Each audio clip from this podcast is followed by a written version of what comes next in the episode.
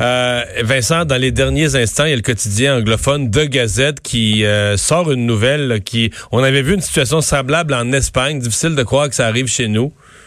Oui, un cas, euh, un cas extrême là, dans une résidence pour personnes âgées à Dorval, euh, où euh, il y aurait eu bon plusieurs cas de COVID-19 qui auraient été visiblement, selon des, des témoins à l'intérieur, là, cachés, carrément cachés. Où on dit, on décrit même l'endroit comme un camp de concentration où des, des gens malades auraient été laissés. Ben, en fait, d'un des corps laissés dans leur dans, dans leur lit, des patients qui, qui, qui tombaient au sol.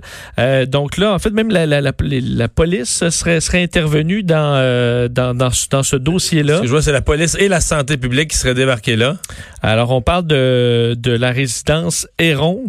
Euh, donc, euh, à Dorval, alors on est c'est un endroit qui charge quand même 6 000 à 10 000 dollars par mois, mais où on aurait euh, géré d'une façon euh, particulièrement écoute, euh, contestable. Là, les, euh, les gens malades avaient une zone qui était haute, là, donc euh, avec, avec des patients, mais qui, dit, un endroit infesté là, de COVID-19, euh, des gens là, tellement déshydratés qui n'ont pas eu de nourriture suffisamment.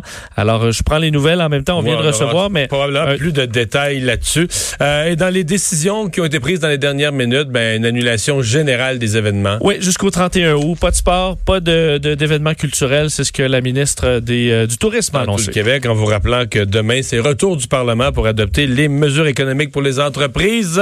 je vous souhaite joyeuse Pâques, qu'on va fêter on va pouvoir. Moi, je travaille, je vais être à LCN euh, pour la journée de dimanche. Et d'ailleurs, on sera avec LCN dans quelques instants. Le retour de Mario Dumont.